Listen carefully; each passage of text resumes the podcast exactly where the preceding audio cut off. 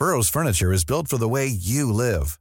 From ensuring easy assembly and disassembly to honoring highly requested new colors for their award-winning seating, they always have their customers in mind. Their modular seating is made out of durable materials to last and grow with you. And with Burrow, you always get fast, free shipping. Get up to 60% off during Burrow's Memorial Day sale at burrow.com slash ACAST. That's burrow.com slash ACAST. burrow.com slash ACAST. La Comisión Ejecutiva de Atención a Víctimas, el CEAP, informó que el decreto por el que por el que se establecen las medidas de austeridad que deberán observar las dependencias y entidades de la Administración Pública Federal, publicado el 23 de abril del 2020 en el Diario Oficial de la Federación, paralizará su funcionamiento y actividades esenciales y dejará sin resolución casos tan graves, Jorge, como Ayoxinapa, Atenco, Tahuato, Guardería BC, entre otros. Aunque la CEAP argumentó que se encuentra en el supuesto de excepción señalado en el número 38, 38 del decreto, la Secretaría de Hacienda y Crédito Público determinó la reducción del 75%, sí, el 75% del gasto corriente de la Comisión Ejecutiva, el cual asciende a 139.4 millones de pesos, sin considerar que esta institución tiene la obligación de garantizar, promover, y proteger los derechos humanos de las personas víctimas de violaciones a derechos humanos, así como los delitos de desaparición forzada, ejecución extrajudicial, tortura, detención arbitraria, feminicidio y trata, entre otros, Jorge. Y es por eso, Jorge, que tenemos a la doctora Mara Gómez Pérez, que es titular de la Comisión Ejecutiva de Atención a Víctimas, el CEAP, para que nos hable de este tema. Muy, buenas tardes, doctora. Muy buenas tardes aquí contigo, gracias y un saludo pues, muy fuerte a todo tu auditorio. La saludo, la saludo con afecto, pero además con gran preocupación. ¿Qué es lo que está pasando?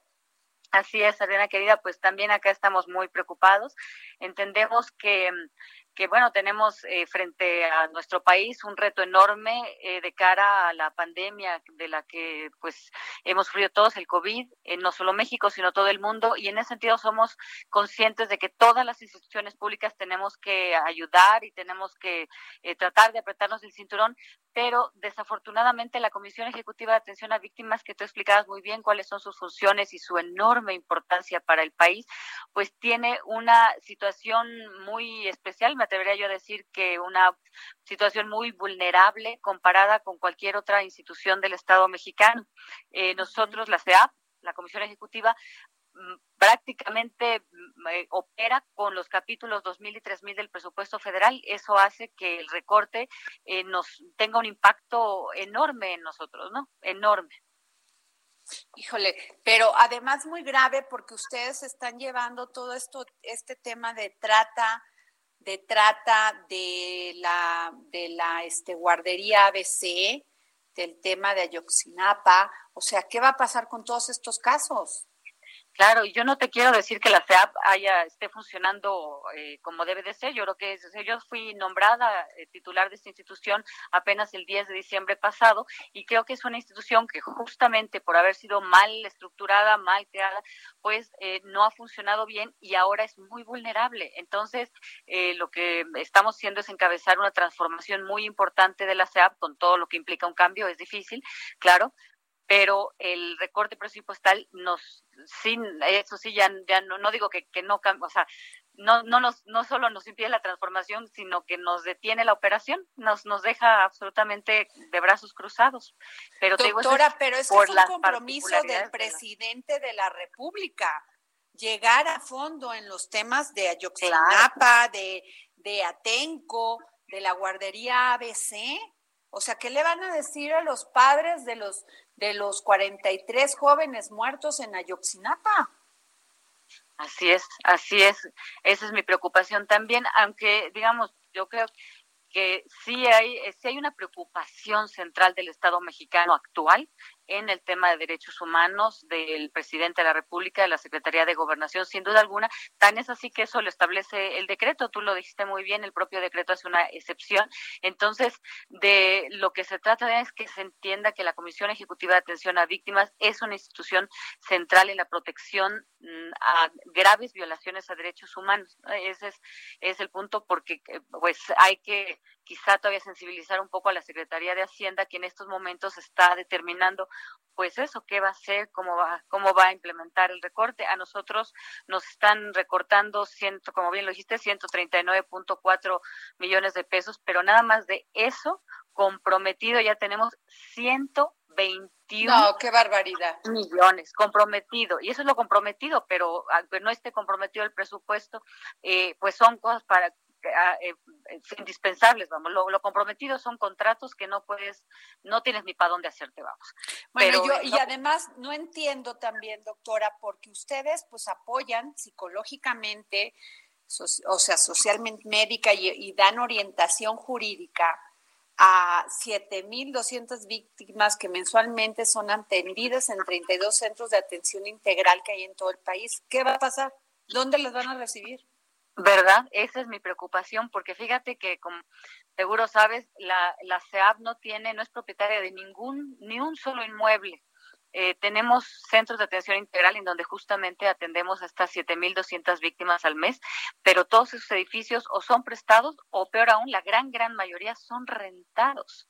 Entonces hay que pagar rentas, pero también son rentados, mira, el teléfono a través del cual estamos hablando, las computadoras, eh, las, las todo el, digamos los insumos la telefonía el internet todos los insumos son son rentados. Y me preocupa especialmente el registro nacional de víctimas. La CEA tiene bajo su custodia un registro de todas las víctimas reconocidas actualmente por el Estado mexicano eh, y esta, este registro, el RENAVI, está en servidores eh, que son también rentados. Entonces, pues es muy preocupante nuestra situación. Pero yo confío en que la Secretaría de Hacienda se va a sensibilizar y nos va a apoyar con estos 121 millones o los 139 en realidad, que es lo que necesitamos. Híjole, ojalá usted ha tenido ya este, reuniones con la Secretaría de Hacienda, porque yo entiendo que a veces pues los los financieros, los economistas son muy duros, muy pragmáticos y este y pero tiene que hacerse un equilibrio y sensible, un equilibrio sensible entre lo financiero y este tipo de causas. Exactamente. O sea, ¿qué vamos a qué va a pasar con todas esas mujeres que son son este víctimas de trata, de violaciones a los derechos humanos? Y que déjenme decirle que yo tengo muy claro que se tiene que hacer mucho. Y luego, ¿qué le van a decir a los padres de la guardería ABC? Que ya, Dios, ya el SEAP ya no tiene funciones, que ya no va a seguir investigando, que, ¿qué va a pasar?